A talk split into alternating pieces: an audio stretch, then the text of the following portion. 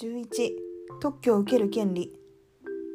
特許法33条1項において特許を受ける権利は移転することができる旨を規定した理由は特許を受ける権利が財産権であることを考えれば別段の禁止規定がない限り移転することができるのは当然のこととも言えますが特許を受ける権利が公権であり請求権であることを考えると何ら規定のない時は移転することができないのではないかという疑いも生じてくる恐れがあるので注意的に規定したものです。34条1項で出願前の特許を受ける権利の承継は出願が第三者対抗要件とした理由は特許を受ける権利は発明をすることにより生じるので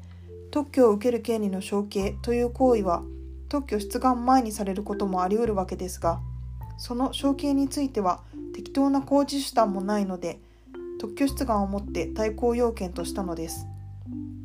34条4項では届け出をもって効力発生要件としている理由は権利の帰属関係を明確にするためです。34条4項では届け出をもって効力発生要件としているにもかかわらず1項の場合は第三者対抗要件として理由は